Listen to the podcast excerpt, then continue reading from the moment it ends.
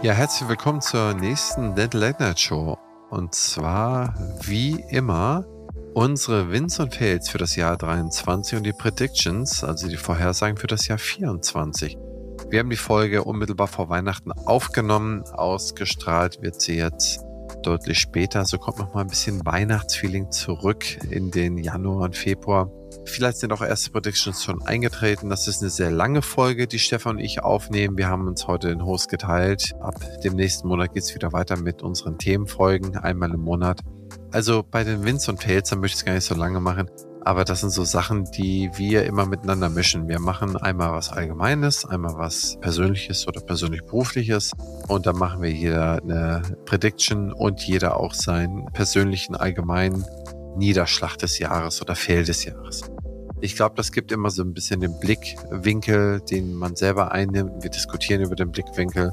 Vielleicht ist das ja auch für den einen oder anderen hilfreich, dem zu lauschen, um sich selber da einen Blickwinkel einzunehmen. Oder vielleicht kann man ja auch das ein oder andere nachvollziehen, was wir besprechen. Insofern ab in die Episode. Mein Name ist Christian Henrizi, ich bin Geschäftsführer der Opti Health Consulting.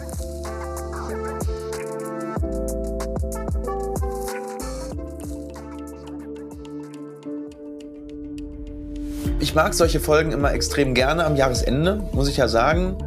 Ich finde es immer toll, wenn man so ein bisschen zurückblickt, was war, was hat man so erreicht, was, was hat nicht geklappt, was hat geklappt. Und dieses Resümee ziehen und gleichzeitig aber nach vorne blicken, das ist für mich eigentlich Weihnachten. Ich bin ja nicht so der Weihnachtstyp. Am 24. ist dann einmal Familie, so einen Tag oder anderthalb und dann bis Silvester finde ich mal total eine tolle Zeit, so zu reflektieren. Es ist jetzt zwar noch nicht so weit, ich muss das ja immer ein bisschen früher machen für unsere Dental Late Night Show, aber dann so richtig deep reinzugehen und dann wirklich zu gucken, okay, was hast du von dem, was du dir letztes Jahr vorgenommen hast, erreicht, was nicht, warum ist das so? Was macht jetzt die nächsten paar Monate Sinn, was macht die nächsten drei Jahre Sinn? Machst du das auch? Ja, ja, ich mach das. Ich höre dir ganz gespannt zu, denn du beschreibst gerade meine Zeit zwischen Weihnachten und Neujahr.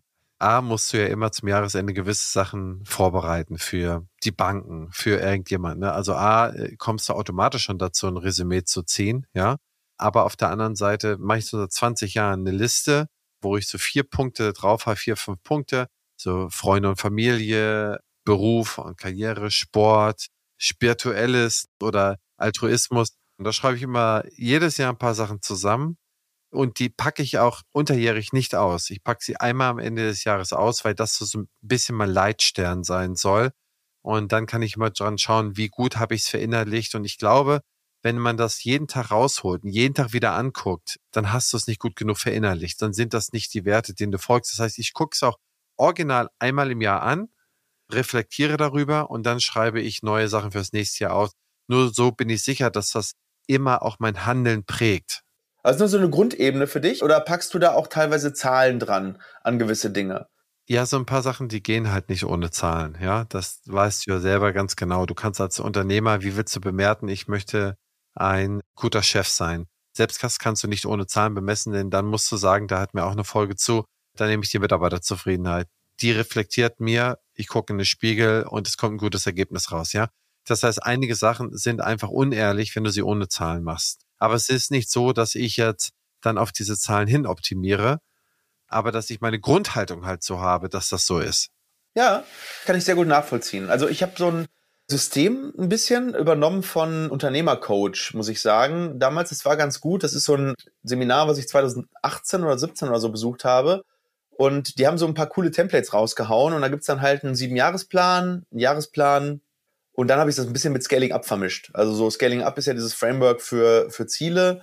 Das heißt, ich vermische eben Scaling Up, die beruflichen Ziele und dann so ein bisschen mit den acht Lebensbereichen und dann mit so diesem Siebenjahresplan. Und dann habe ich mal so drei, vier Tage wo ich dann wirklich immer so drei, vier, fünf Stunden am Tag da arbeite und gleichzeitig dann aber auch so zum Beispiel sage, okay, welche Projekte möchte ich auch umsetzen? Also manches ist ja ongoing, also wirklich so, welche Umsatzziele, was für Wachstumsziele, was im Marketing, Budgetierung und so weiter. Und dann gibt es aber auch so Sachen, dieses Jahr gehe ich das an. Dieses Jahr besuche ich diese Seminare. So, das ist immer ganz, eine ganz coole Mischung. So aus, aus einfach diesen ongoing Sachen, also so richtig hard Business, dann so Soft-Projekten, so für dich, und dann so Sachen, okay, wie entwickle ich mich weiter auf der Persönlichkeitsebene und auf der Wissensebene und so. Und das ist, finde ich, die beste Zeit dafür, auch wenn es eigentlich ja, du könntest es ja jederzeit im Jahr machen.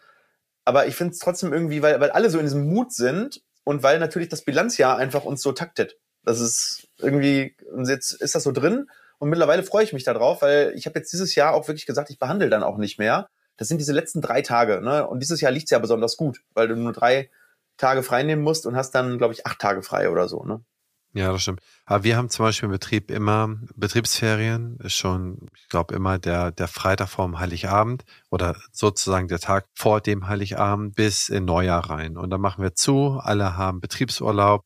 Das heißt, wir sind eh da auch nicht erreichbar. Und das hat sich so über die letzten 10, 15 Jahre eingefasst und das ist auch wirklich gut so. So hat jeder die Chance, diesen Prozess zu durchlaufen. Und ich schreibe immer jedem Mitarbeiter auch eine persönliche Weihnachtskarte mit ein paar Sachen drauf und nehme mir da auch Zeit zu. Und ich hoffe auch, dass die sich dann auch die Schrift entziffert und durchgelesen wird, so dass dann auch zumindest was das Berufliche angeht, so dass man da so ein bisschen seinen Polarstern hat. Und das finde ich eigentlich immer auch ganz okay. Zumindest wird es mir so reflektiert. Aber ich finde das, was du machst, auch gut. Du entwickelst deine eigenen Metriken, indem du ein paar Sachen vermischt und dafür dich das Beste raussuchst. Nicht Schema F von Anbieter X, sondern du hast jetzt für dich dein, dein eigenes Rad gebildet, und das ist meines Erachtens auch immer das individuellste und das hilfreichste. Ne? Denn meistens passen ja Muster immer nur auf diejenigen, die das Muster in dem Moment erstellt haben. Genau, und dann passt vielleicht für dich 73 Prozent, ne? Und die anderen 27 Prozent passen dann halt nicht. Und so baust du dir halt, ich glaube, so, so funktionieren viele Unternehmen, ne? Was weiß ich, wenn du irgendwann sagst, wie hat Wirt das gemacht und dann sagst du, das Wachstumssystem nach Wirt.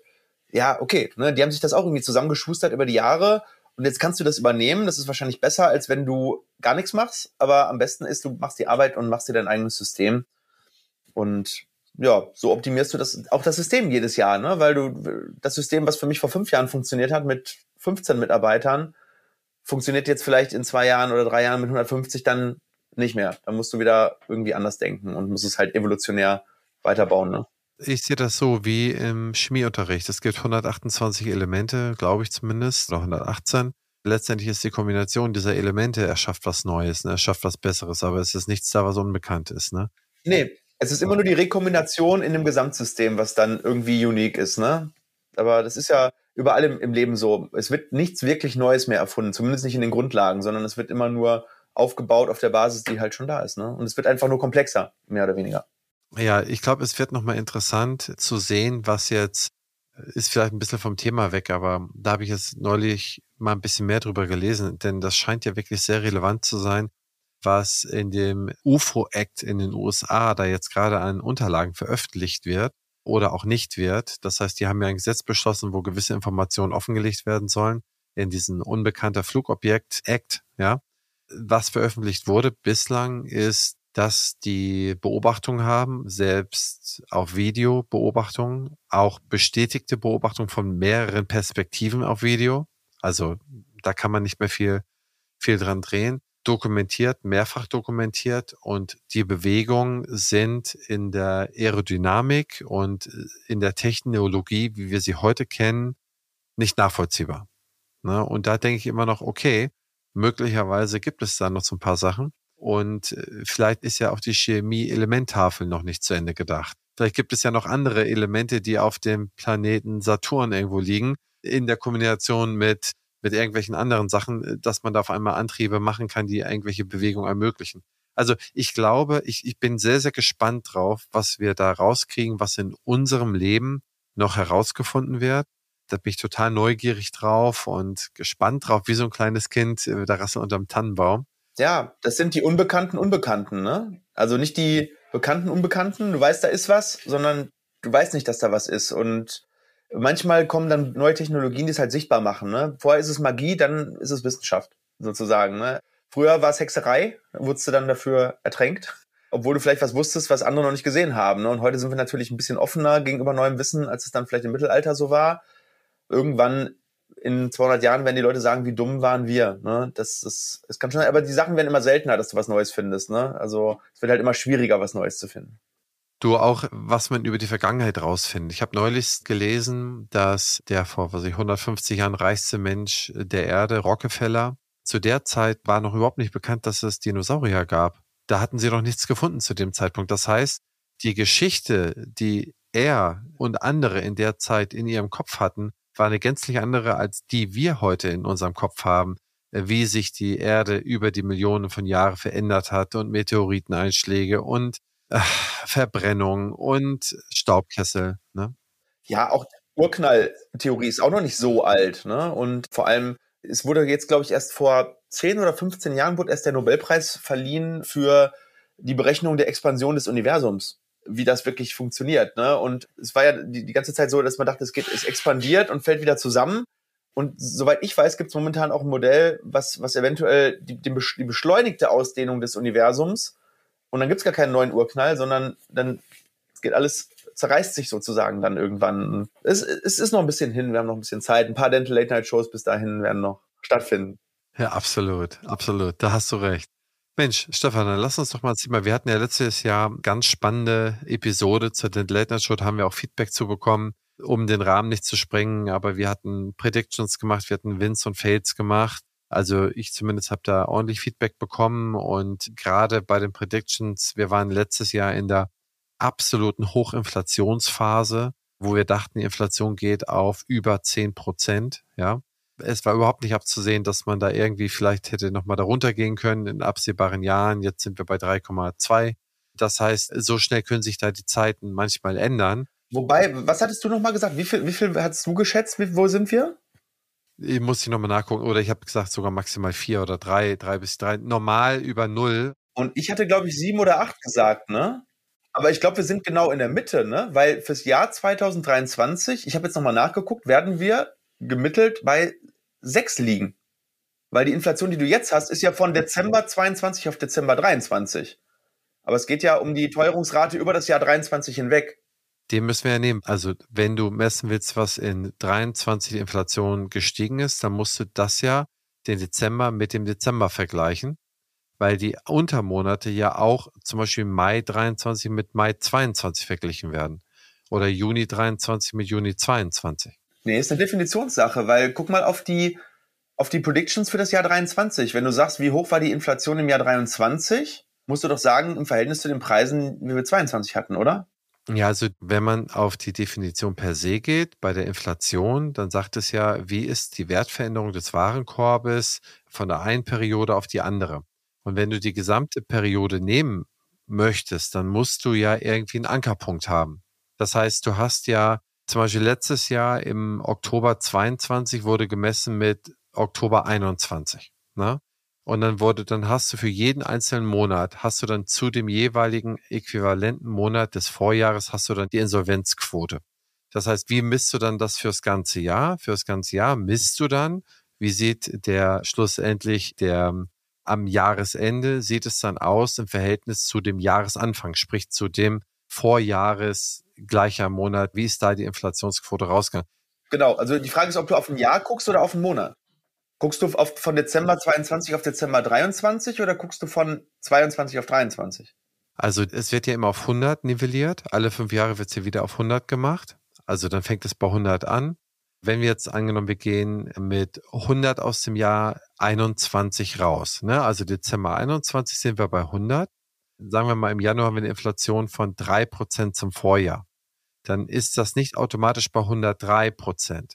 Ne? Dann ist es nur zum Januar Vorjahr ist es dann drei höher. Aber im Vorjahr könnte die, dieser grundlegende Wert noch bei 97 oder 98 oder 99 gewesen sein. Also lange Rede, ganz kurzer Sinn. Am Ende des Jahres, wenn er mit 100 aus dem Dezember 21 rausgeht und wir sind im Dezember 22 und da ist es bei 108, dann weiß man, okay, wir haben eine äh, Steigerung um 8 Prozent für das Jahr gehabt. Es ist ja immer ein Anfangspunkt und ein Endpunkt, der dann gemessen wird. Genau, aber ich weiß, dass die Inflationsquoten für die Jahre eben nicht aufgrund der Endpunkte berechnet werden, sondern immer aufgrund der Durchschnittswerte für das Jahr. Das heißt, du nimmst sozusagen den, den Durchschnitt vom Jahr 22, Januar, Februar, März, April, Mai, Juni, Juli, August. Ich weiß, wovon du redest. Absolut richtig. Es geht ja mit einer Zahl aus dem Jahr raus. Zum Beispiel 105 oder 100 oder 108. Ja, genau. Dann guckst du sozusagen Dezember auf Dezember. Ne? Das ist halt einfach eine Definitionssache, wie du es wie definierst. Also ich bin froh, dass wir jetzt 3% nur von Dezember 22 auf 23 haben. Aber ich habe letztens einfach gegoogelt, weil ich wissen wollte, wie hoch ist denn die Inflation jetzt im Jahr 23? Und da steht halt 6 Prozent, weil es eben der Durchschnittswert 22 zum Durchschnittswert 23 steht. Also hat mich selber ein bisschen gewundert, weil wir hatten ja diese andere Definition so ein bisschen. Also, wie gesagt, da können wir auch gerne nochmal reinschauen. Aber auf jeden Fall, was man sagen kann, ist, dass es sehr, sehr gut für alle Verbraucher ist, für alle Patienten. Denn nichts ist schlimmer für Unsicherheit als Preisinstabilität. Das ist ja das Schlimmste, was du irgendwie generieren kannst bei den Leuten. Insofern muss ich sagen, habe ich eigentlich eine sehr leichte Prediction gehabt. Ich war Optimist und hatten wir schon mal drüber geunkt, wir beide. Und ich hätte ja nichts falsch machen können, denn ich habe aufs Beste gehofft und schlussendlich hätte es genau das Gegenteil sein können. Am Ende des Tages ist es eine kleine Rezession, die ist ja gekommen, die wir auch richtig prädiktet haben im letzten Jahr, beide richtig. Und insofern finde ich das super spannend, jetzt reinzugehen, zu gucken, was wir für 2024 vorsehen. Aber erstmal gehen wir in die Wins und Fails rein. Oder Stefan? Die BFS ist eines der führenden Health-Tech-Unternehmen auf dem deutschen Gesundheitsmarkt. Was ich besonders spannend finde, ist ihr Digital Health Dialogue. Hier werden die Gesundheitsthemen der Zukunft aufgelistet und gemeinsam diskutiert. Auch ich bin dabei und stelle meinen Gästen daraus Fragen, wie zum Beispiel, wie wird die Digitalisierung dein Arbeiten verändern oder wie ticken die Patienten und Patientinnen von morgen. Mach mit und trage deinen Teil dazu bei, die Digitalisierung patientenfreundlich und praxisnah zu gestalten, damit die Medizin von morgen zum Vorteil für alle wird. Zu finden ist diese unter meinebfs.de-dhd. Ich wiederhole, meinebfs.de DHD. Die Opti Academy, Ihr Partner für qualitativ hochwertige betriebswirtschaftliche Fortbildung in der Dentalbranche. Unsere Fortbildungen sind zertifiziert und umsatzsteuerbefreit. Lernen Sie von Branchenexperten und profitieren Sie von unseren umfassenden und flexiblen Lernangeboten. Egal ob mit oder ohne IHK-Zertifikat, für Zahnmediziner oder Fachpersonal, vor Ort oder online. Wir haben die richtige Fortbildung speziell für Sie. Besuchen Sie uns auf www.opti-academy, academy mit c.de. Nochmal www.opti-academy.de.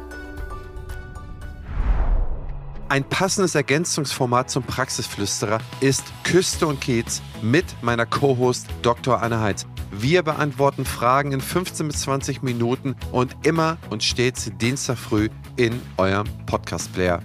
Ihr Charme, mein Gepolter. Ich glaube, das ist unterhaltsam. Hört doch einfach mal rein. Genau. Ja, auf jeden Fall. Bin, also ich, ich kenne deine ja schon und ich bin gespannt, was du dazu sagst, weil den einen Win, den finde ich sehr krass. Und dann höre ich erstmal zu und dann sage ich auch was zu. Bin mal gespannt. Ich glaube, du fängst an, ne? Mit deinen Wins und Fails. Ja, genau. Wir haben es ja hier in einer Präsentation. Erstmal Hallo, die Dental Late Night Show, Weihnachtsepisode, Wins, Fails, Prediction 23, unsere Wins. Ich fange an. Mein allgemeiner Win ist, Deutschland hat Japan als drittgrößte Wirtschaft in der Welt überholt. Und der mag ungewöhnlich klingen. Deswegen kriegst du auch gleich meine Begründung es ist so, es wird ja überall, wenn du die großen Publikationszeitschriften in Deutschland aufschlägst, Welt und Bild insbesondere, hörst du eigentlich nur, wie beschissen alles in Deutschland ist. Entschuldigung für die Ausdrucksweise. Und dass alles so schlecht ist und dass egal was gemacht wird, man hat eigentlich das Gefühl, dass links und rechts, vorne und hinten nur Stümper am Werk ist und jeder aktiv unser Fortbestehen und Vorankommen manipuliert. Jeder Einzelne. Ne? Und ich glaube, das Bild ist einfach ein differenzierteres. Es ist nicht so, dass alle Mist bauen es ist nicht so, dass alle gute Sachen machen. Ich glaube, irgendwo ist die Wahrheit wie immer so ein bisschen in der Mitte. Es läuft vieles nicht gut, beispielsweise die fehlende Entbürokratisierung, die längst hätte starten sollen, beispielsweise die fehlende Digitalisierungsoffensiven, die längst hätten starten sollen. Beides war angekündigt für den Sommer. Das ist noch nicht viel gekommen. Das ist sehr, sehr traurig. Aber auf der anderen Seite geht sehr vieles voran, was sehr, sehr klug ist und was viele Jahre nicht angegangen wurde.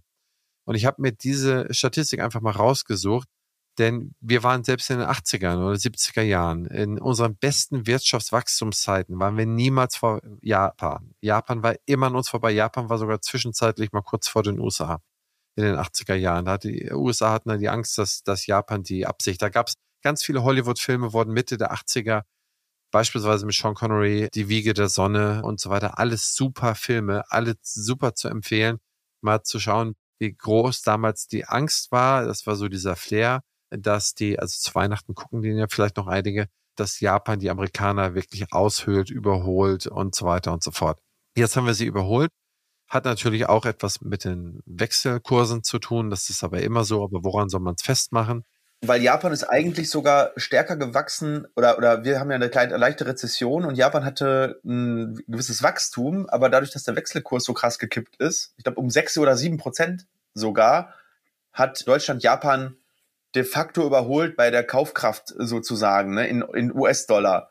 Aber das, die, die Realwirtschaft ist in Japan in diesem Jahr eigentlich sogar ein bisschen mehr gewachsen, aber ich glaube, ich glaub, du gehst eher auf so eine etwas langfristigere Entwicklung.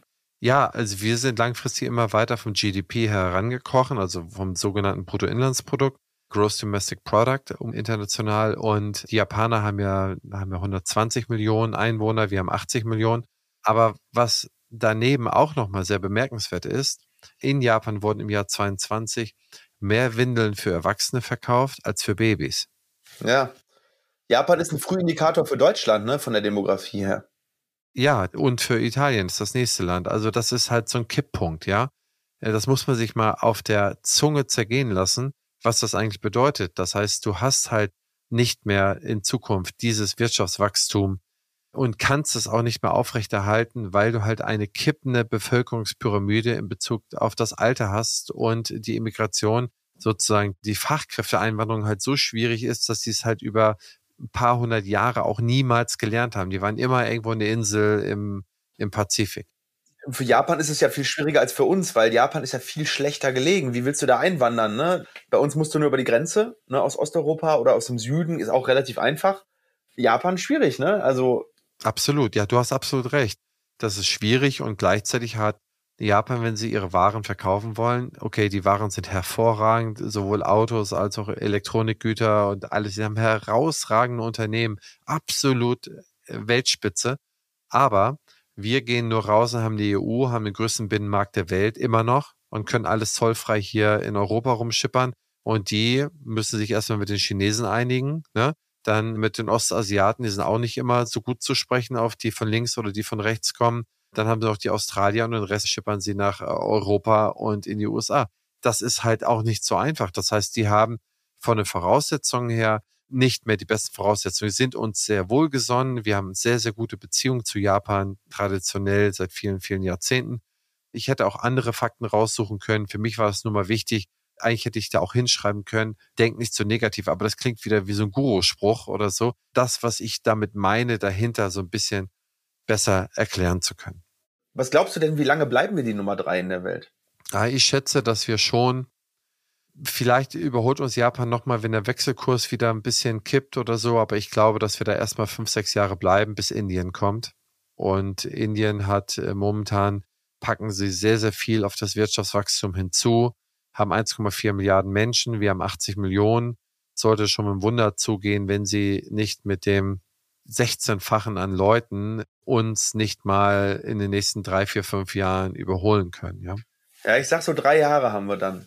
Kommt so ein bisschen darauf an, wie wir aus der Rezession so rauskommen, ne? Und dann glaube ich, also ich glaube, dass wir vor Japan bleiben, long term, würde ich sagen.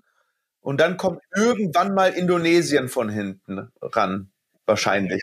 Also Japan haben wir definitiv Long-Term hinter uns, da bin ich mir sehr, sehr sicher. Aber es kann mal sein, dass wir vielleicht noch mal ein paar Monate oder mal ein Jahr wieder unter die fliegen, weil es da halt noch mal kurzfristige Effekte gibt.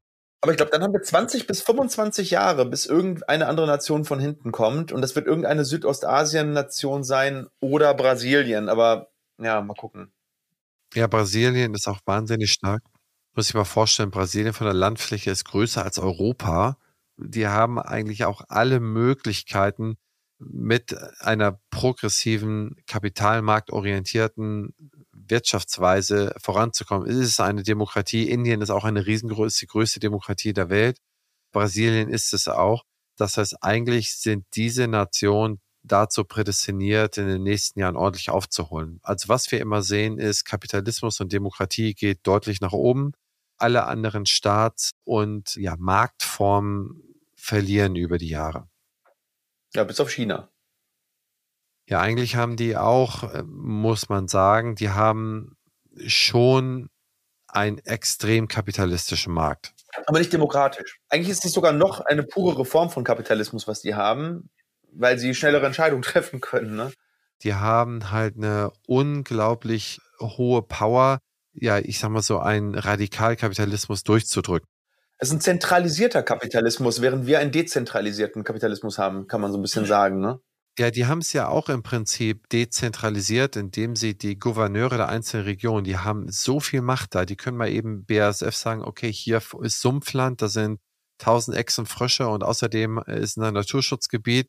Hier klick, du kannst da trotzdem deine Chemiefabrik draufstellen. Hier sind die Genehmigungen, hier hast du nochmal einen Check über drei Milliarden, die anderen sieben nimmst du mit, ja. Und dann wird gemacht. Und dann hast du eigentlich auch da die Sicherheit. Der Unterschied ist vielmehr, wenn man das jetzt mal mit Indien sieht, Indien hat genauso viele Menschen wie China. Jetzt, glaube ich, sogar ein bisschen überholt. Beide bei ungefähr 1,4 Milliarden. Und seit 20 Jahren, also eigentlich als ich vor 25 Jahren studiert habe, wurde schon gesagt, Indien ist eigentlich der nächste große Player. Also das ist der nächste große, der überholt uns ein paar Jahren. Das wurde vor 25 Jahren schon gesagt. Die haben es nie hinbekommen, ja, weil die viel zu zerstückelt sind, weil die nicht genug koordiniert waren. Und China hat es eigentlich immer besser hinbekommen. Und das wurde auch untersucht und die Untersuchungen haben ergeben, dass durch das mehr als tausendjährige Beamtentum in China, wo du eigentlich schon so Strukturen von oben bis in die unterste Ebene durch hattest, dass eigentlich alles durchorganisiert war, ja, das hast du in Indien nie gehabt. Ne? Das heißt, die haben das so gut organisiert, wenn die sagten, okay, heute machen wir Kommunismus, okay, dann machen wir keine Marktwirtschaft, dann machen wir Planwirtschaft, okay, und dann machen wir wieder krasse kapitalistische Marktwirtschaft und dann können sie das auch exekutieren. Und Indien hat es nie hingekriegt. Die haben zwar, wenn du dir so von den Firmen anhörst, die sagen, okay, wir können hier gar kein Gebäude, gar keine Firma hinbauen, weil die Straßen alle kaputt sind. Aber es fühlt sich auch keiner zuständig, die Straßen zu bauen. Ja, sagen sie, okay, cool, wir kriegen zwar alles, aber wir haben hier keine Straßen. Und äh, hier, dann bauen wir es am Hafen hin. Okay, hier am Hafen können wir es hier an der Stelle hinbauen, aber der Hafen ist nicht tief genug und keiner baggert den aus, sodass große Schiffe anlanden können. So, wenn du dir das so zu Ende anschaust, das läuft in China anders. Am Ende sind Staaten auch nur Companies. Ja, und je besser organisiert so eine Company ist, je besser die Prozesse, haben wir auch eine Folge mal drüber gemacht, umso mehr kannst du skalieren. Das ist, am Ende des Tages ist es immer das Gleiche. Du musst Menschen organisieren, in irgendeiner Art und Weise zielgerichtet etwas machen lassen und dann kommt auch das Richtige dabei raus. Ne? Und das macht China halt sehr gut. Natürlich auf dem Rücken des Individuums. Ja, aber da muss auch sagen, in China gibt's, da gibt's keine äh, homeless people, anders als in Amerika. Das Kollektiv fühlt sich immer dafür zuständig, die unterdrücken zwar Minderheiten und haben ein paar andere Sachen. Aber jetzt mal eine Frage an dich, Stefan, die ich mal spannend finde. Und zwar, was ist eigentlich noch der Unterschied zwischen den verschiedenen Formen der Planwirtschaft und der freien Marktwirtschaft? Wenn man das auf ein Unternehmen übertragen würde, jedes Unternehmen macht doch seine Pläne macht doch seine langjährigen Pläne, hast du ja vorhin gesagt, so die Siebenjahrespläne oder Fünfjahrespläne, Jahrespläne. Aber wenn der Staat Fünfjahrespläne macht, dann sind sie verpönt. Aber warum ist es bei Unternehmen eben nicht so? Oder ist da doch vielleicht die Wahrheit in der Mitte? Was sagst du dazu? Ja, gut, also das ist ja eine, Definition von Planwirtschaft. Planwirtschaft bedeutet ja irgendwo auch so eine Verteilungswirtschaft. Und für mich ist, hat Planwirtschaft immer diesen, diesen Geschmack, dass Ressourcen zugeteilt werden und dass, dass man nicht darüber hinaus am freien Markt sozusagen let, let the best one win, sondern es wird hier zugeteilt, es wird da zugeteilt und dann bekommt jeder so ein bisschen das, das Gleiche oder, oder in irgendeiner in Verteilungsschlüssel und so. Das ist für mich der Unterschied zwischen einem Plan, den ein Unternehmen macht, um am Markt, am freien Markt etwas zu tun und einer Planwirtschaft, den ein Staat macht und Ressourcen zuteilt. Also natürlich, wenn man das so definiert, wenn man Planwirtschaft definiert, wir machen einen Plan, und wir wollen dahin irgendwie, dann ist es ähnlich. Aber für mich ist Planwirtschaft dann eben was anderes, nämlich dieses Zuteilen von Ressourcen halt. Ne? Also ich glaube, dass sich das an der einen oder anderen Stelle gar nicht mehr so groß unterscheidet. Es kommt halt nur darauf an, auf, du musst Eigentum verteilen. Wenn keiner ein Eigentum hat, dann fehlt halt auch der Anreiz oder die Möglichkeit, Eigentum zu schaffen. Und du musst halt den Arbeitsmarkt, den musst du halt schaffen, dass der frei zugeteilt wird. Das heißt, dass die Ressourcen dahin gehen, wo sie am besten verwendet werden können. Ja. Und ich glaube, das waren so die beiden, wenn du dich da so ein bisschen reinfummelst, das sind so die zwei großen Sachen, die den Kommunismus kaputt gemacht haben, dass sie halt die Ressourcen selber eingesetzt haben und Eigentum nicht zugelassen haben. Aber ansonsten äh, sind die sehr, sehr ähnlich. Ja, kann man grob so sagen. Aber das sind ja aber schon sehr elementare Bestandteile des freien Marktes, ne? Also sprich Eigentum und Arbeitskräfte quasi frei bewegen zu können, ne?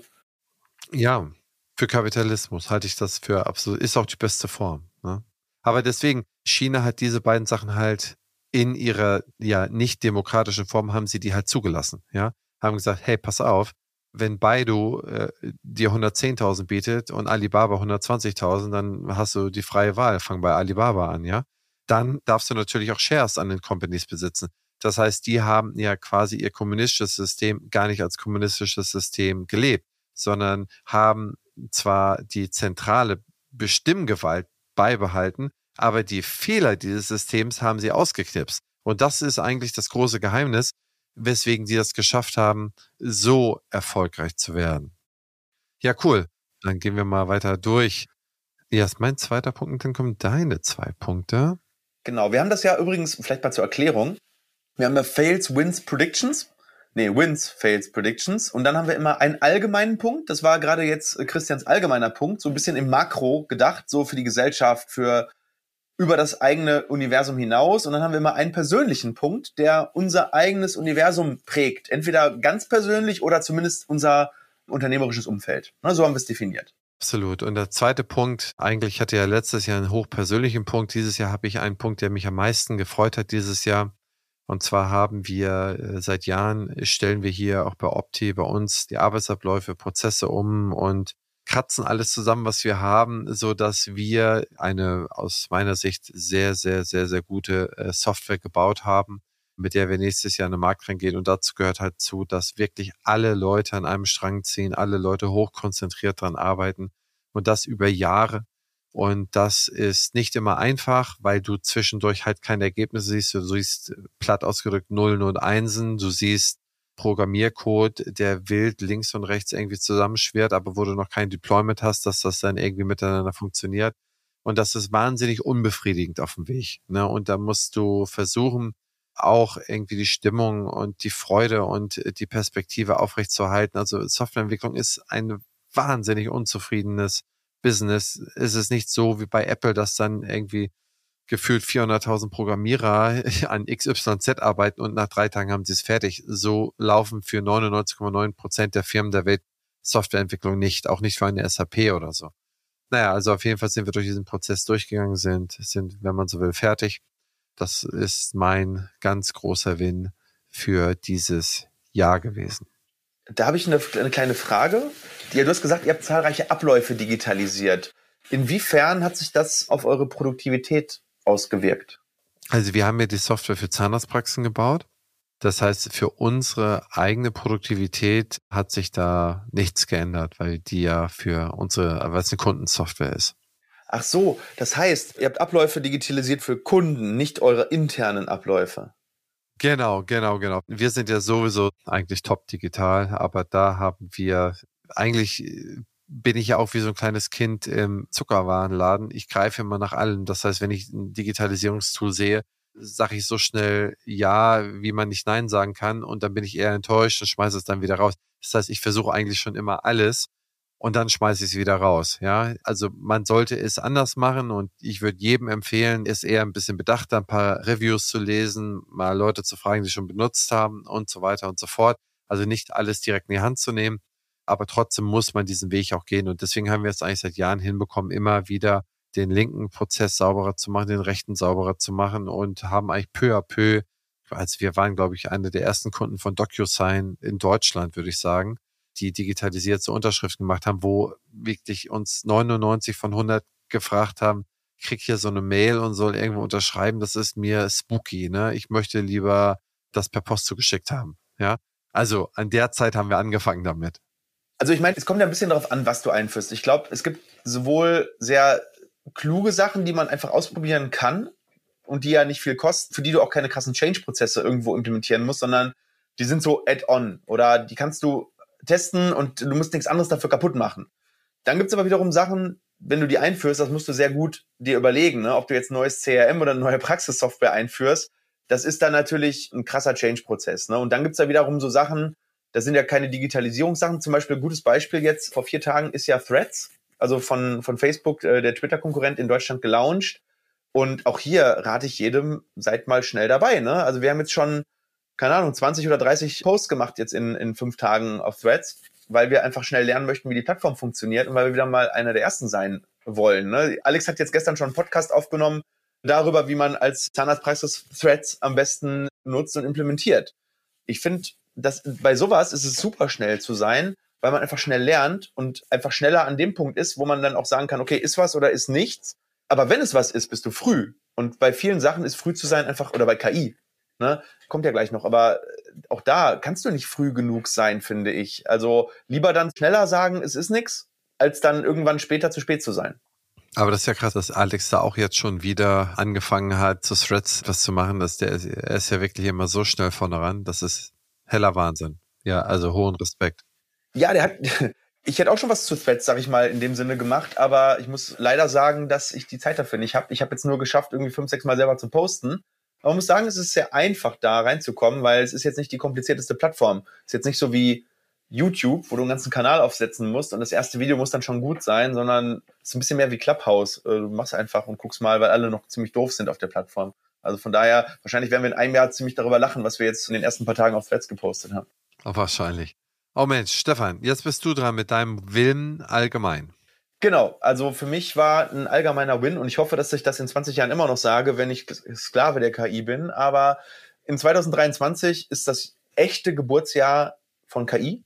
Wahrscheinlich ist es 2022, wo das dann wirklich intern durch die Decke ging, bis es dann irgendwann, ich glaube, im Januar oder Februar released wurde. Ich weiß gar nicht. Wann wurde ChatGPT 3 released? Weißt du das? Nee, das war jetzt im November 22. Wir hatten jetzt vor ein paar Wochen den Annual, das Jahresevent sozusagen.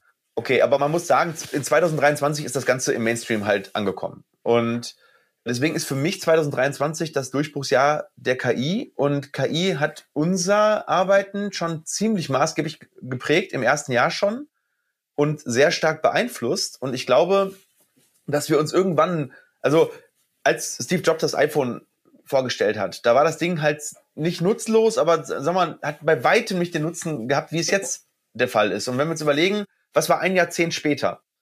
Und wir werden im Jahr 2033 da sitzen und sagen, das war das Jahr, wo ChatGPT erschienen ist. Wir werden sagen, oh, ChatGPT war scheiße, aber es war das erste Mal, dass es sich ganz anders angefühlt hat, mit KI zu arbeiten. Und allein was jetzt über Januar bis Dezember passiert ist an an Progress, an, an Tools. Ich glaube, es wird nicht mal zehn Jahre da dauern, wie jetzt bei, bei Smartphones, bis die wirklich zu einer Reife gelangt sind, sondern schon in drei Jahren werden wir Personal Assistants haben, die uns managen und, und ich, für mich ist das einfach der große Durchbruch, das große disruptive Ereignis und ich glaube, dass das auch der Weg ist aus dem Fachkräftemangel, dass das der Weg ist aus der Produktivitätsfalle, wenn wir das Ganze richtig nutzen. Natürlich hat das auch diese ganzen Potenziale nach unten, Darüber haben wir auch, glaube ich, schon ziemlich intensiv gesprochen.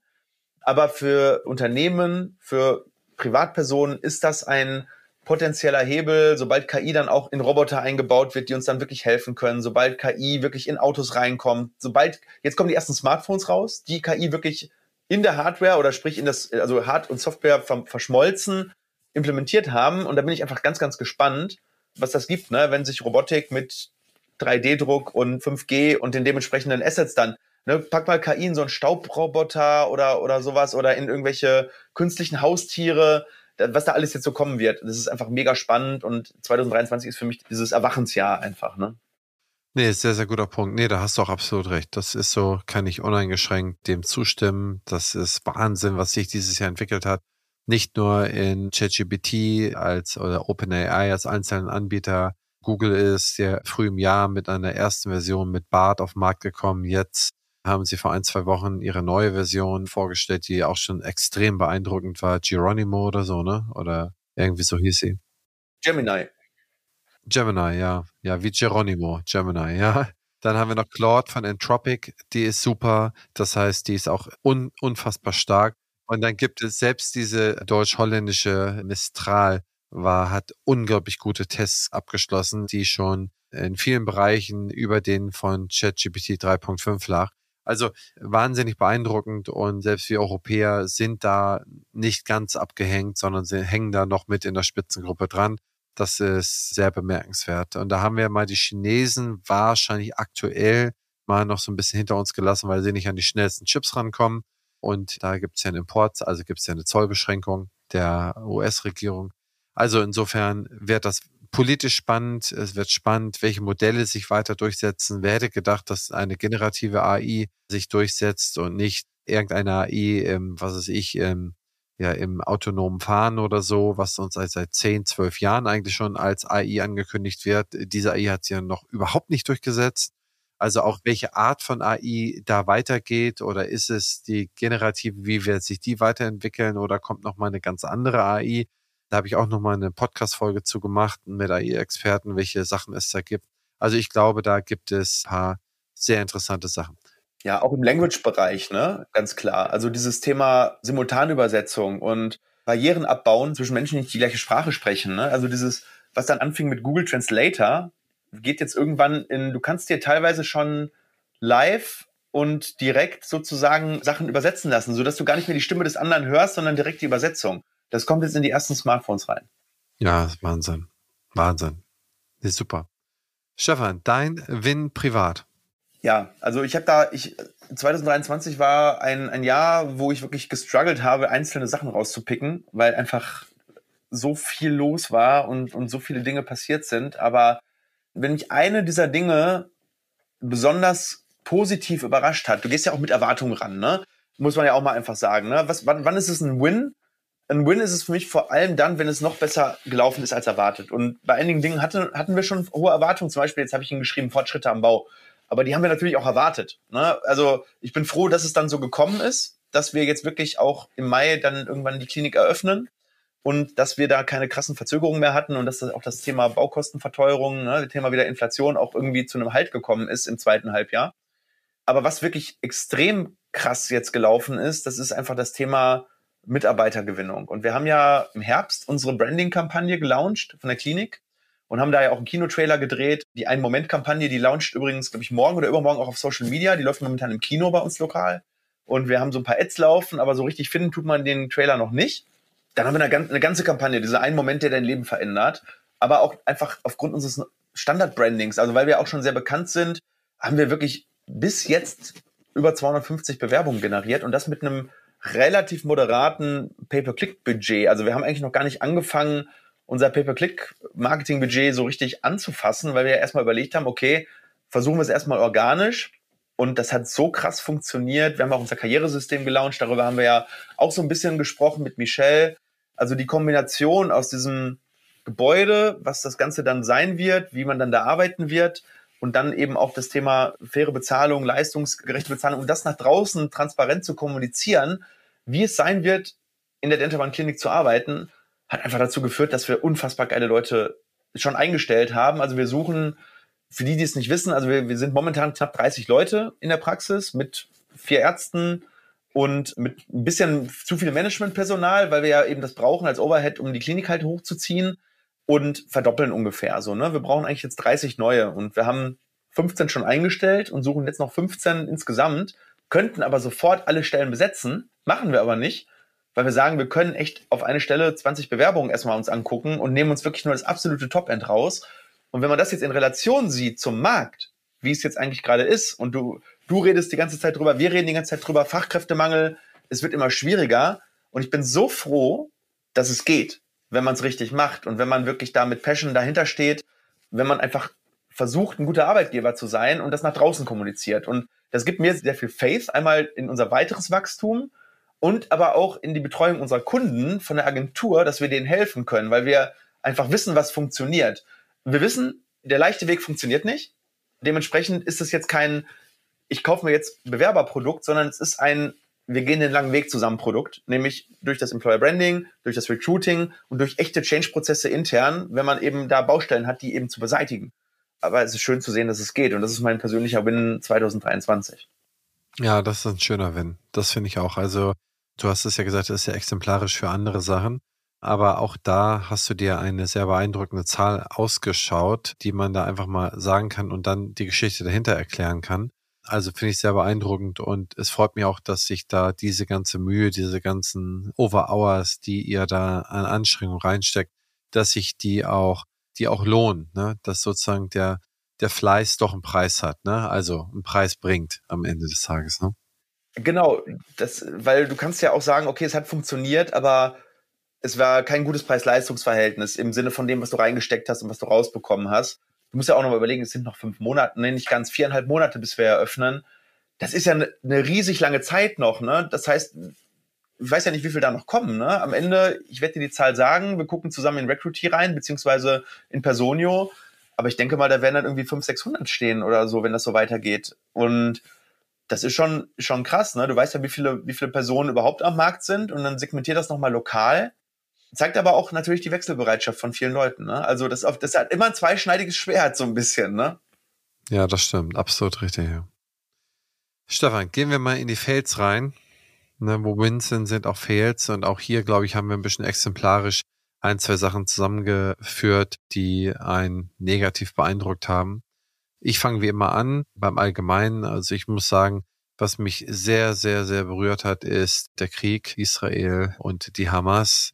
Ah, der terroristische Angriff der Hamas-Rebellen in Israel, wo dann so viele Zivilisten, 1400 Zivilisten getötet worden sind. Das war menschenverachtend und man weiß gar nicht, was man dazu sagen soll. Ich habe es eigentlich nicht für möglich gehalten, dass so etwas noch passiert. Ich hatte es gehofft, dass man es nie wieder sieht, aber leider dem war nicht so. Das hat mich sehr, sehr, sehr traurig gemacht, wie letztes Jahr einem der Krieg in Europa traurig gemacht hat. Hier der nächste Brandherd hat einen traurig gemacht. Dann dieser Antisemitismus, der überall in der Welt aufkommt, auch hier in Deutschland. Da muss man sagen, ich dachte, diese Stunden hätten wir hinter uns und jetzt haben wir da Protestmärsche, Anti-Israel-Protestmärsche, Verbrennen von Israel-Flaggen. Da muss ich sagen, da, da fühlte ich mich nicht gut. Da war ich sehr angefasst und ich glaube, das war meine große Niederlage dieses Jahr, dass so etwas überhaupt noch passieren kann. Ja, ja, sehr gut nachvollziehbar. Ich fand es auch krass und man ist auch natürlich auch hin und her gerissen, zu sagen, ist das jetzt angemessen, wie Israel da reagiert oder ist das nicht angemessen? Ich muss sagen, ich bin da nicht tief genug drin, um alle Hintergründe da zu durchschauen. Ist, ist keiner. Deswegen kann man da auch so wenig zu sagen. Deswegen kann man eigentlich immer nur ein paar Sachen bewerten, die man sicher weiß. Ne? Ja, das ist im Grundsatz einfach traurig, ne? dass es überhaupt so, so eine Gewalt zwischen Menschen immer wieder aufflammt, ne? Dass das nicht durch Diplomatie und durch Reden und durch Kommunikation irgendwie so weit runtergeregelt werden kann, dass keine Menschen sterben müssen. Ne? Das ist, das ist so der große vereinende Faktor, glaube ich, den wir da haben. Ne? Ja, Wahnsinn. Also ich muss auch sagen, das ist am, am Rande zu nicht mehr nachvollziehbar.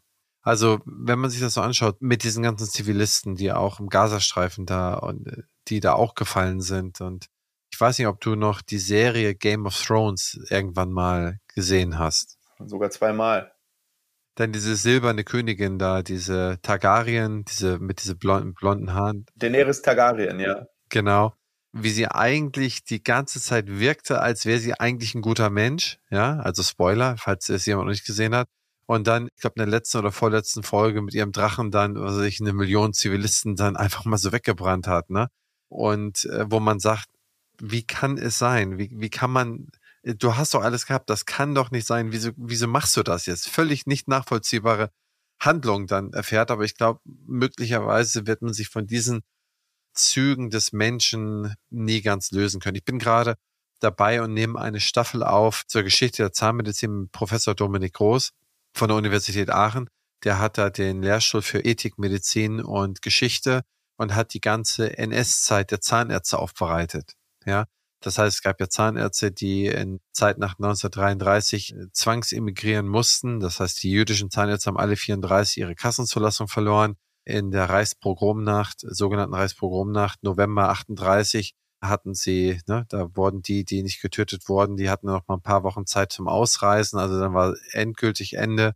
In der Zwischenzeit konnten sie schon nur noch A, privat und B, nachher nur noch jüdische Patienten behandeln wenn du das so siehst, wie sich das so langsam enger zieht und wir haben heute Morgen eine Podcast-Folge aufgenommen zu NS-Tätern, ja. Wieder einige Zahnärzte, die sind, der eine wurde zum Schlechter von Belgrad, ne? der hat seinen Zahnarztberuf an den Nagel gehängt. Er war in der Waffen-SS und dann ist er nach Belgrad versetzt worden und hat dann im Ex-Jugoslawien hat er dann die Umsiedlung, die Zwangssachen und ein anderer Zahnarzt hat Zwangskastration, hat Experimente in den KZs durchgeführt wenn du dir das ansiehst, wenn du sagst, okay, das sind doch ganz normale Menschen, in Anführungszeichen, irgendwann gewesen, wie kann sie glauben, dass das durch irgendetwas gerechtfertigt wäre, hier reihenweise Leute umzubringen, abends mit Giftspritzen in die Räume reinzugehen und ne, am nächsten Morgen waren die tot? Oder einen haben wir besprochen. Wusstest du das von Magda Goebbels, also Josef Magda Goebbels, die sechs Kinder, die haben ja einen erweiterten Suizid begangen in im Führerbunker zu Jan Kali genommen, ne? Wusstest du, dass das ein Zahnarzt war, der denen das verabreicht hat? Der erst Morphium mit Morphium sediert hat und dann nachher splittet sich das. Da gibt es verschiedene Überlieferungen, die nachvollziehen werden, auch im Gerichtsprozess nicht nachvollziehen werden, ob der Zahnarzt Helmut Kunz hieß ja, das war der Zahnarzt, der im Führerbunker, der auch dort gelebt hat mit denen. Der hat die auf jeden Fall mit Morphium sediert und dann wissen sie nicht, ob es der Leibarzt von Hitler war, den das verabreicht hat, die Zyankali er selber, also der Kunz oder der Goebbels mit Magda Goebbels selber. Also im Film Der Untergang waren es die Goebbels selber. Kennst du den Film Der Untergang? Ja, der ist einer der besten. Sehr guter Film, also vom Spielen her. Aber das war wahrscheinlich für den Film besser. Also ich weiß nicht, ob das natürlich sich an historischen Tatsachen damals gespielt hat. Ja, das ist ja auch genau mit dem Stauffenberg-Film oder jetzt mit dem Oppenheimer-Film. Das ist ja immer so ein bisschen Fiction ist da ja mit bei. Also beim Oppenheimer-Film also da ist ja ganz, ganz sicher, dass einige Sachen nicht ganz so waren. Also die Geschichte mit, boah, da, da weiß man, dass es da Briefwechsel gab, der anderslautend war und so weiter. Also wie gesagt, das ist auch nicht ganz. Oder weiß nicht, ne? Einstein hat ja da auch mitgespielt, äh, weiß man nicht, ob die Dialoge dann so waren, ne? Diese ganzen Sachen oder Beautiful Mind, ne, mit, hast du vielleicht auch gesehen. Aber ich liebe diese Filme. Du wahrscheinlich auch, ne? Wo dann wirklich so gerade diese Zeit, so Anfang des 20. Jahrhunderts, da ist einfach viel passiert in unserer Gesellschaft. Das macht natürlich viel her ne, für romantisierende Filme in Bezug auf einzelne Persönlichkeiten, die sehr prägend waren. Ne? Oder es gibt auch eine Netflix-Dokumentation mit mehreren Staffeln über Einstein, über Picasso und noch eine dritte, ich weiß gar nicht, Marie Curie. Immer jeweils eine Staffel, die das ganze Leben so durch. Das ist doch genau dein Ding. Musst du unbedingt gucken, ist gut. Einstein ist die beste Staffel. Wenn ich mal Zeit habe, wenn ich mal Zeit habe. Ich gucke ja eigentlich so gut wie nie. Also ich habe lineares Fernsehen seit Jahren nicht mehr geschaut. Also dass ich habe seit Jahren kein Receiver mehr oder kein Kabel. Ich habe, ich kann nie durchseppen. Ich habe es einfach seit Jahren nicht mehr. Nee, cool. Genau. Eine Folge 50 Minuten kannst du im Auto gucken. Im Auto. Ich habe ja nicht wie du einen Fahrer. so, das muss nämlich dein Win 2024 werden, dass du den Fahrer zugelegt hast, dass du im Auto produktiv arbeiten kannst. Oh je, im Auto wird mir immer schlecht, Stefan. Das weißt du doch, wenn wir Auto fahren. Insbesondere wenn du fährst. Insbesondere wenn du fährst, die Tankstelle ist da. Wir haben noch 70 Kilometer auf der Nadel, was man noch fahren darf. Und er sagt, die nächste Tankstelle ist in 66. Und Stefan, was macht er? Er fährt weiter. ja, ganz entspannt. Und sind wir angekommen? Ja. Wir sind angekommen. Naja, wir hatten noch null drin. Du warst sehr unentspannt. Man hat das gemerkt. So, deine Wangenknochen haben sich so ein bisschen zusammengezogen. Aber Stefan, was wäre dann, wenn die nächste Tankstelle gesperrt wäre? Kommt ja auch mal vor. Hm, ich glaube, auf der Autobahn passiert das nicht oder darf das zumindest irgendwie nicht passieren. Ich habe das letztes Jahr gehabt auf der Autobahn. Letztes Jahr auf der Autobahn mit dem letzten Tropfen und da war diese Tankstelle mit so einem roten Flatterband hatten sie die dicht gehabt. Das wäre schwierig, da hast du recht. Da geht dir der Flatterband, das stimmt. Aber kommen wir mal zu meinem Fels persönlichen. Der ist eigentlich ganz unkritisch. Ich mache zwar viel Sport, dies und das, aber ich esse viel zu viel Schokolade und immer noch viel zu fettig und auch von den Chips kann ich die Finger nicht sein lassen. Und das muss ich mir jetzt final mal vornehmen für nächstes Jahr, dass ich zumindest alles bis auf die Schokolade mal signifikant reduziere. Leg dir doch mal, also wirklich ein Tipp von, von Fitness-Junkie zu potenziellen Fitness-Junkie. Es gibt ja wirklich mittlerweile ziemlich coole Proteinriegel. Die sind auch nicht perfekt, aber die sind halb so schädlich wie ein echter Proteinriegel, schmecken aber mittlerweile, also außer du nimmst jetzt die 60% Dinger, die wie Schuhsohle schmecken. Das ist dann wirklich Trainingsnahrung. Aber ich habe immer ich, ein Riegellager hier zu Hause. Hier bestimmt, wenn ich jetzt, ich könnte jetzt die Kamera nehmen und dir zeigen, 80 Riegel. Ja, und dann in der Praxis habe ich auch nochmal 20, 30, so vier, fünf Sorten. Die werden auch immer automatisch aufgefüllt. Weil wann isst du das? Immer in stressigen Situationen, wenn nichts anderes da ist. Und dann musst du eine Alternative haben, auch bei Chips haben wir auch Proteinchips auch. Ne? Also ich liebe das auch, genau wie du. Aber ich glaube, dass ich mit dem gleichen Konsum den halben Schaden mache wie du. Und trotzdem auf wenig verzichte. Schick mir mal deinen absoluten Favorite-Riegel. Ich werde mal probieren. Ich schicke jetzt zwei und meine Favorite Proteinchips. Und dann probierst du das mal und in der nächsten Dental Late Night Show sagst du mir, gibst du mir ein Fazit, so auf einer Skala von 1 bis 10, wie gut das im Verhältnis zu deinen Lieblings-Schokoriegeln abschneidet. Das ist eine gute Idee. So, Stefan, gehen wir mal in deine Fails rein. Da bin ich ja mal gespannt. Allgemeiner Fail von Stefan. Ja, also das Thema ist ja zu Genüge erschlagen worden, aber es, es ist einfach so. Es ist für mich und für, glaube ich, auch die Zahnärzteschaft das dominierende Thema 2023. Vielleicht nicht für alle. Mich persönlich trifft es ja auch nicht mal so stark, aber ich, ich versuche mich ja in den Markt rein zu versetzen. Und ich glaube, in der Wahrnehmung auch so ein bisschen auch, was, was bedeutet das für unsere PA-Strecke, für viele Patienten, für viele Millionen von Patienten, auch long-term. Also jetzt nicht nur auf dieses Jahr gesehen, sondern wenn das jetzt so bleibt, was macht das dann mit der durchschnittlichen Zahnmedizin in Deutschland? Ist dieses Gesetz in der jetzigen Form, so wie es verabschiedet wurde und wie es jetzt auch in der Kommunikation, also muss man ja auch mal sagen, das hat ja zwei Aspekte. Das hat ja einmal den sachlichen Aspekt, wie es wirklich ist und dann wie es kommuniziert wurde, einfach ein totaler Fail, weil erstens wussten bis zur Mitte des Jahres nicht mal alle Bescheid, was da überhaupt kommt, weil es einfach es wurde irgendwie beschlossen und dann irgendwie wurde das immer lauter, so das Gemurmel, ach kacke, kacke, da ist ja was. Anstatt dass man das mal vernünftig an der Basis wirklich kommuniziert hätte. Das ist irgendwie nicht passiert. Also sei es in den Bezirksfachschaften beziehungsweise in den Kreisen unter den Kollegen oder in den Bezirksstellenversammlungen, weil niemand einfach Klarheit hatte. Und vor allem, das war ja auch kein, kein einheitliches Gesetz, sondern das war in Bayern anders als in NRW, als in Schleswig-Holstein, als in Hessen. Und was ist mit Patienten, die von außerhalb kommen und wie ist das mit PA und wie ist das mit Cons und wie ist das mit Kieferbruch. Und am Ende des Tages musste man sich da eigentlich seine Sachen selber zusammensuchen und viele haben viel zu spät reagiert. Einige hat es gar nicht getroffen, weil sie eben, haben wir ganz viel drüber geredet, ne? weil sie einfach einen guten Privatanteil haben, weil sie ein gutes Branding haben, weil sie gute Prozesse haben. Aber viele hat es halt auch super hart getroffen. Und das hat ein großes Geschmäckle halt hinterlassen, finde ich, auch mit dem Vertrauen so im, in, in unser Gesundheitssystem. Und wir als Zahnärzte müssen dem Patienten jetzt sozusagen auf dem ganzen Rücken erklären, dass er seine PA jetzt eben nicht mehr bezahlt bekommt, obwohl er sie ja eigentlich bezahlt bekommt und ein Anrecht hat. Und das war schon dieses Jahr wirklich mal ein ganz neuer Aspekt für mich auch, weil mich auch Kollegen viel angesprochen haben, dass man sich eigentlich gar nicht mehr so auf den Beruf konzentrieren konnte, sondern man musste sich mit diesem Gesetz befassen und zwar auf einer ongoing Basis. Und viele mussten sich damit auch finanziell beschäftigen, weil es gibt durchaus Kollegen, die nicht eben diese 0,5 oder 1 Prozent Einbußen haben, sondern es gibt auch welche, die haben 10 oder 15 Prozent und das sind meistens ähnlich die Praxen mit 35 Prozent Rentabilität und die sind dann wirklich finanziell unter Wasser. Das sind vielleicht nicht Hunderte, aber es sind einige. Und deswegen ist das mein Fail 2023. Mir ist schon klar, dass das Gesundheitssystem, so wie es jetzt funktioniert, nicht so lange funktionieren kann. Aber das hätte man durchaus besser lösen können, glaube ich. Ja, ich glaube, die Reaktion der unserer Standesvertretung, die können natürlich keine Gesetze schreiben und die konnten da vielleicht auch nicht viel machen. Ne? Lass uns das einfach mal so da stehen lassen. Aber die Reaktion hätte aus meiner Sicht mindestens sein müssen, dass sie sagen, so an alle Zahnärzte in Deutschland, wir geben eine Informationenbroschüre raus, dass ihr über dreieinhalb regelmäßig und dauerhaft abrechnen müsst. Sonst kommt ihr nicht zurecht und wir versuchen euch zu becken, was immer es kostet und solange es dauert, es geht gar keinen anderen Weg. Also das hätten sie ja informell machen können. Ne? Und ich glaube, so wie ich jetzt gehört habe, für nächstes Jahr ist das auch beschlossen. Und für nächstes Jahr wird es eine Initiative geben, dass die Bundeszahnärztekammer und ihre angehörigen Landeszahnärztekammern auch genau das proklamieren. Und das finde ich ist eine herausragende Entwicklung. Leider ein Jahr zu spät.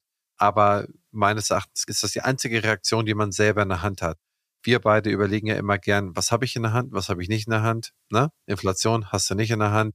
GKV, Finanzstabilisierungsgesetz, hast du als Kammer nicht in der Hand oder nur ganz, ganz gering am Zipfel kannst du da mal, am Zipfel von Lauterbach kannst, du, kannst du vielleicht mal rückeln, aber es interessiert auch ehrlich gesagt kein Schwein. Muss man ja mal ehrlich sein, die konnten da keinen besseren Kompromiss raushandeln. Punkt.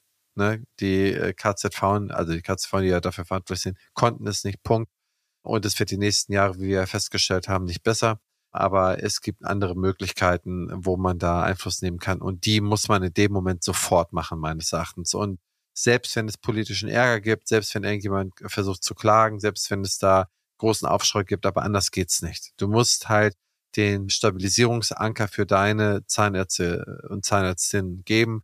Du musst sagen, ihr kommt nicht zurecht. Wir wissen, es ist scheiße und es ist schwierig, das so zu machen. Also versucht es so und so. Wir versuchen euch zu decken, so, soweit es für uns möglich ist. Ja, jetzt kombiniert das Ganze doch nächstes Jahr nochmal mit der Tarifanpassung für ZFAs mit über 10 Prozent, ich glaube 14. Und die werden, sag ich mal, mehr oder weniger auch bei Leuten, die keinen Tarifvertrag haben, vielleicht eingefordert werden. Auch zu Recht, maybe, ja. Aber da muss die Einnahmenseite auch um 14 Prozent hochgehen. So ungefähr. Ne? Also du musst es ja irgendwie kompensieren. Und wenn du durch das GKV-Gesetz schon weniger Einnahmen hast und dann noch die Lohnkosten durch den, durch den Tarifabschluss steigen, irgendwas musst du tun. Ansonsten sieht es halt ziemlich mau aus, ne? meiner Meinung nach. Und du musst die Löhne ja erhöhen, um, um Leute zu kriegen, ne? mal, mal davon ab. Aber viele haben es ja bis jetzt auch immer noch nicht getan. Und jetzt wird das Ganze nochmal mit dem Tarifabschluss natürlich nochmal ein bisschen Druck geben ne, auf dem Kessel.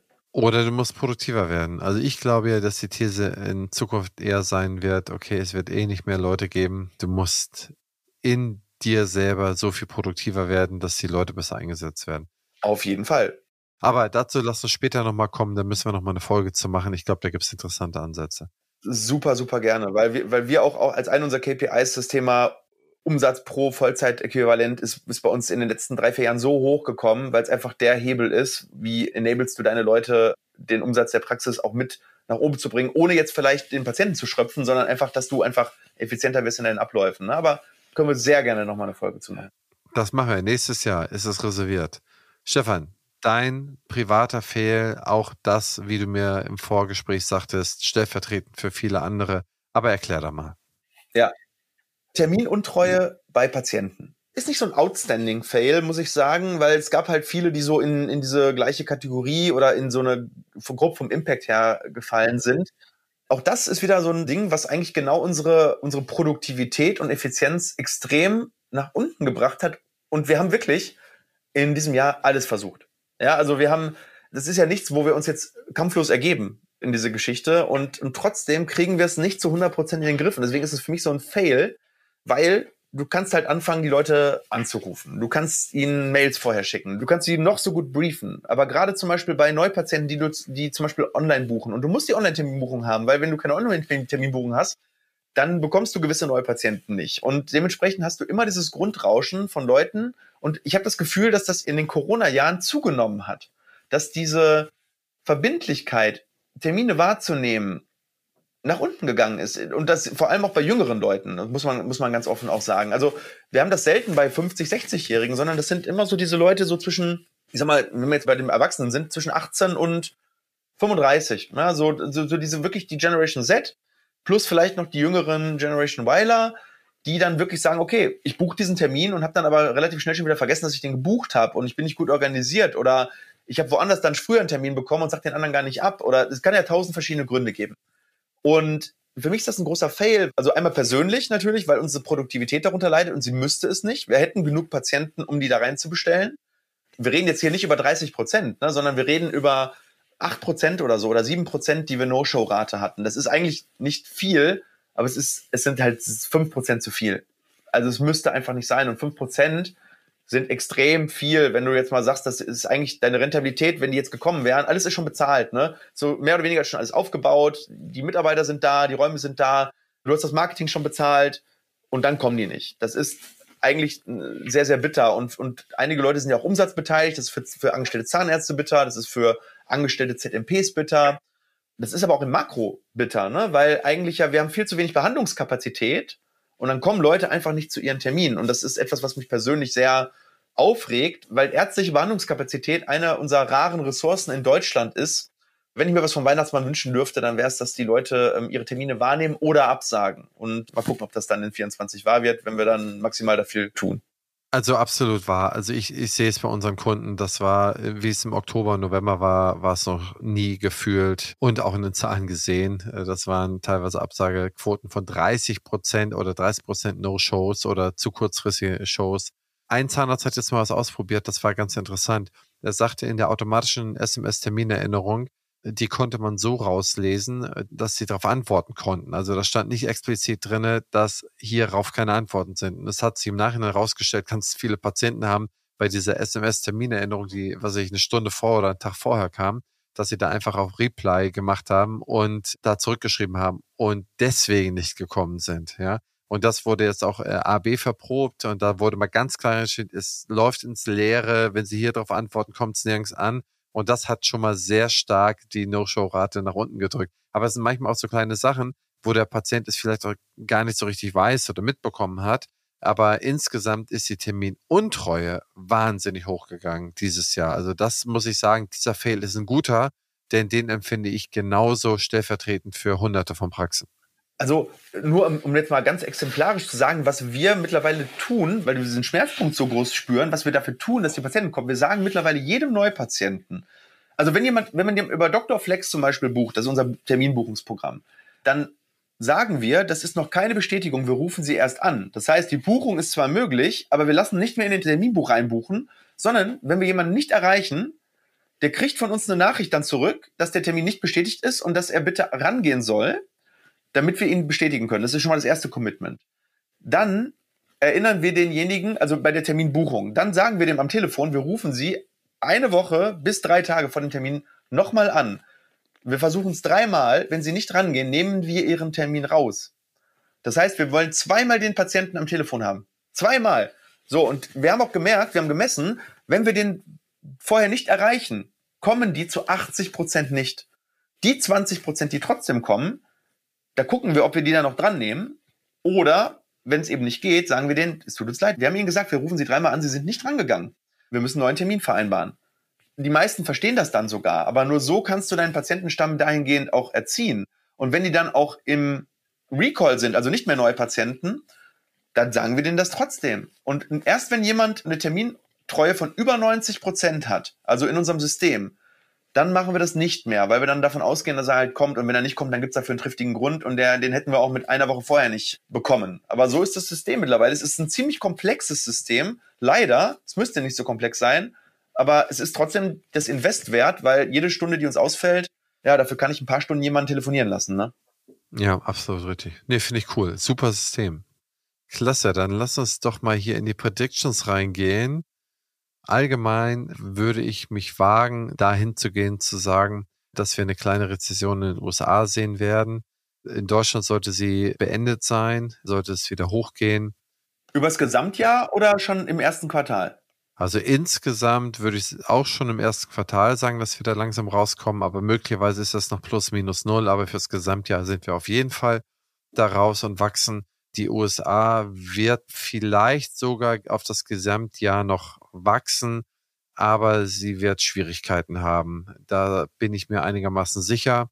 Begründung kommt noch gleich. Ich sehe erste Lichtblicke aus der gesellschaftlichen Krise. Ich hoffe, dass uns äh, gerade die Dinge, die uns scheinbar entzweien, wie der Israel oder der Ukraine-Konflikt, dass wir da uns vielleicht auch dazu besinnen, wer wir sind, dass wir Europäer sind, in einem mitteleuropäischen Land, dass wir in einer westlichen Demokratie wohnen und dadurch schon allein so viel Glück haben, wie es eigentlich 95 Prozent der Menschen in der Welt nicht haben und dass wir da äh, vielleicht so ein bisschen zusammenrücken und uns nicht weiter auseinander bewegen. Das sind so vielleicht mehr Hoffnung als Predictions, aber ich hoffe auch, dass wir durch kluge Steuergesetzgebung auch die Schere nicht mehr zu weit auseinandergehen lassen. USA hat es ja irgendwie verpasst. Da hast du auf der einen Seite Hunderte, wenn nicht Tausende von Homeless People in jedem Stadtteil der USA. Und auf der anderen Seite hast du Hunderte von Tausende Milliardären, und das ist irgendwie ungut. Ne? Also ich weiß nicht, du warst ja wahrscheinlich letzten Sommer zuletzt in den USA. Also du kannst mittlerweile in New York, wenn du nicht zu McDonald's gehst, normal essen gehst, dann bezahlst du 150 Dollar pro Kopf. Und das ist nichts Besonderes. Ja, das kann sich keiner mehr leisten. Das ist einfach unverschämt. Ein Hotelzimmer, drei Sterne, wo du eine Pritsche im Raum hast, alles eng, ist nicht viel Platz, dass du das für unter 500 Euro bekommst, oder unter 400 Euro bekommst, eigentlich fast nicht möglich. Ja, da musst du eine besondere Wochenkonstellation haben, wo keiner da ist. Ja, bei den US Open, als wir letztes Jahr da waren, glaube ich, ein Bier, was war das, 17 Dollar? Ja, 17 Dollar ein Bier? 17 Dollar ein Bier? Was ist auf Oktoberfest? Was kostet eine Maß, die ein Liter ist? 12 oder so, aber ein Liter. Das Bier war ja 0,3. Genau, und das war Plörre. Ne? Also okay, das ist ja Geschmackssache, aber das ist Plörre und das ist einfach äh, so absurd gewesen. Und das ist dieses Jahr noch absurder gewesen. Und ähm, da muss ich sagen, ich glaube, wenn du den reichsten 1% 100 Millionen gibst, da wird nicht ein Cent von konsumiert. Wenn du den ärmsten 20% 100 Millionen gibst, werden 100 Millionen konsumiert. Ne? Und ich glaube, dass wir da, glaube ich, gute Ansätze haben, um das hinzubekommen, dass wir aus der Rezession rauskommen. Die USA kommt da gerade erst rein. Der ganz einfache Grund ist, jetzt im Dezember laufen die letzten ja, Corona-Helikoptergelder, sogenannten Helikoptergelder der USA aus. Die haben ja vier Billionen, meine ich, haben sie verteilt äh, während der Corona-Zeit. Und die Amerikaner haben einen Mehrkonsum von ungefähr 100 Milliarden im Monat. Das heißt, die geben 100 Milliarden mehr aus, als sie überhaupt einnehmen. Ne? Und diese vier Billionen sind jetzt aufgebraucht. Ne? Also es, man hat vielleicht noch einen Monat länger, dann ist es halt Februar, aber dann ist es ungefähr aufgebraucht. Und dann die Kreditkartenschulden sind schon wieder auf einem Rekord hoch. Ne? Also die sind jetzt schon dabei, sich zu äh, über die BNPL-Anbieter, also die Buy Now Pay Later Schulden. Und das sind die Schulden, die 30 Prozent Zinsen kosten, also diesen Wucherzins haben, den es in Deutschland, der in Deutschland ja verboten ist, den es dort aber gibt. Die sind auf einem Rekord hoch. Das heißt, A, das zusätzliche Geld ist weg. Es wird immer noch 100 Milliarden mehr im Monat konsumiert und auch die Kreditkarten sind ausgereizt. Irgendetwas passiert da. Ja? Und das Beste, was passiert ist, dass sie einfach weniger konsumieren. Na? Alles andere ist nicht schön, was dann passiert. Ja, richtig. Also glaubst du, dass dann nochmal einfach Geld nachgedruckt wird oder was? Ja, also, also ich glaube, dass der Konsum massiv nachlassen wird und äh, dann wird es wahrscheinlich eher deflationäre Tendenzen in den USA geben, weil einfach zu wenig nachgefragt wird und die mit den Preisen runter müssen. Ja gut, du kannst Konsum ja wieder anheizen, indem du Geld druckst, ne, sozusagen. Ne? Also zumindest äh, nicht Konsum direkt, aber du kannst natürlich gucken, dass das dann irgendwie in die Unternehmen geht und dass dann die dann wieder Geld ausschütten können, Gehälter gehen dann hoch und dann gehen dann wieder die Preise hoch, also dann, dass du die Inflationsspirale wieder anheizt. Aber ich glaube, das wäre sehr dumm. Das könnte passieren, weil wir die Inflation, die wird in den USA im ersten Quartal unter 2% sein. Die wird jetzt im Dezember wahrscheinlich 2,7 oder so sein. Aber die Zinsen werden sicherlich gesenkt nächstes Jahr. Ne? Das, das kann man schon mal wahrscheinlich relativ sicher sagen. Ne? Aber dass sie direkt wieder Geld drucken anfangen, glaube ich, hoffe ich nicht. Die Fed hat wohl bis zu zwei Zinssenkungen für nächstes Jahr angekündigt. Und dann heißt es, es könnten auch vier sein. Ja, das heißt, egal wie man es dreht und wendet, entweder wird mehr Geld reingepumpt oder es wird einfach mal hart weniger konsumiert werden können oder wir haben eine neue Konsumentenkrise, die uns das nächste Problem bringt, wie 2008 die Immobilienkrise, die ja auch zum Beispiel wir in Deutschland hatten keine Immobilienkrise. Unsere Immobilien waren nicht überteuert und wir waren nicht über Leverage, also überschuldet. Unsere Banken, insbesondere die Landesbanken, haben aber Papiere gekauft, also verbriefte Immobilienschulden von den USA und von anderen Ländern. Die, die die Immobilienkrise hatten, das war England, UK, das war insbesondere die USA, das waren auch Länder wie Indonesien, es waren ganz viele Länder, aber Deutschland war es nicht. Wir haben sie nur importiert, indem wir diese Schuldpapiere hatten, ja, und haben da unseren Staatshaushalt mit Hunderte von Milliarden, wenn nicht Billionen Schulden oder Übernahmen belastet. Allein die Hypo Real Estate haben wir, glaube ich, 200 Milliarden Staatsgarantien gegeben dafür, dass wir die als, als Bad Bank abgewickelt hatten, obwohl wir keine Immobilienkrise hatten. Das heißt, das war eine importierte Krise, die wir aber nicht verursacht haben. Und die Konsumentenkrise, wir in Deutschland oder die Italiener oder die Franzosen, die haben keine Konsumentenkrise. Die Leute konsumieren nicht mehr, als sie einnehmen. Das sind die Europäer nicht. Ne? Italiener machen so ein bisschen, aber eigentlich sind es die Europäer überhaupt nicht. Ja? Die Amerikaner sind es aber volle Lotte. Ja? Und da habe ich eher Angst, dass wir uns da vielleicht wieder irgendetwas rein importieren, was wir hier dummerweise irgendwelche Papiere, die wir da haben oder irgendwelche irgendwelche Sachen, die, die uns nicht gut tun. Aber das wird eher ein Black Swan Event sein und das kann man nie absehen. Insofern weiß ich das auch nicht, wie das kommt. Aber ich sehe eher ein Problem bei USA für nächstes Jahr. Das ist meine Prediction. Ich sehe uns auf einem besseren Pfad. Und ich hoffe, dass, dass das so eintreten wird. Stefan, jetzt mit deiner Prediction. Und dann sind wir auch schon fast durch. Oder wir sind durch, ne? Ja. Also, meine Prediction schließt sich so ein bisschen an das an, was wir eigentlich das ganze Jahr über schon erzählt haben, dass wir immer mehr in den Fachkräftemangel gehen, dass wir mehr Arbeitsplätze als Arbeitssuchende haben und dementsprechend kommt das jetzt nach und nach in vielen, vielen Praxen an. Und wir merken das ja, ich merke das ja dadurch durch unser Agenturbusiness extrem, was nachgefragt wird, welche Produkte. Und das sind eben die, hilf uns oder helft uns, Mitarbeitende zu finden. Und ich glaube, dass sich dieses, also es ist ja gar nicht schwer, mehr für Mitarbeitergewinnung auszugeben als für Patientenmarketing, weil auch das ist eigentlich zu gering in den Praxen. Aber ich glaube, dass das einen substanziellen Anteil nach und nach in einigen Praxen ausmachen wird vom Umsatz. Und das, das muss auch so sein. Also es ist ein ganz normaler Prozess. Das heißt, wir haben einen Markt, der sozusagen Angebot und Nachfrage definiert dann eben den Preis und der Preis steigt extrem stark an, weil es sich eben gerade gedreht hat bei den Mitarbeitenden. Und dementsprechend muss ich eben schauen, dass ich diese knappe Ressource, die ja gute Mitarbeiter halt sind, vor allem auch gute Mitarbeiter, nicht irgendwelche, ja, dass ich meinen Teil dazu beileiste, eben einen Anteil daran zu bekommen. Und gutes Recruiting, gutes Employer Branding kostet im Zweifel sogar mehr Geld als Patientengewinnung, weil bei Patientengewinnung kann ich eigentlich relativ einfach sagen, okay, ich mache ein paar Google Ads und gucke, dass ich bei den Suchtermen Implantologe in so und so gefunden werde und dann kriege ich da relativ schnell Ergebnisse. Das ist bei den Mitarbeitergewinnungen im Jahr 2018, 19, 20 auch noch möglich gewesen, eine 60 Sekunden Funnel, schnell bewerben.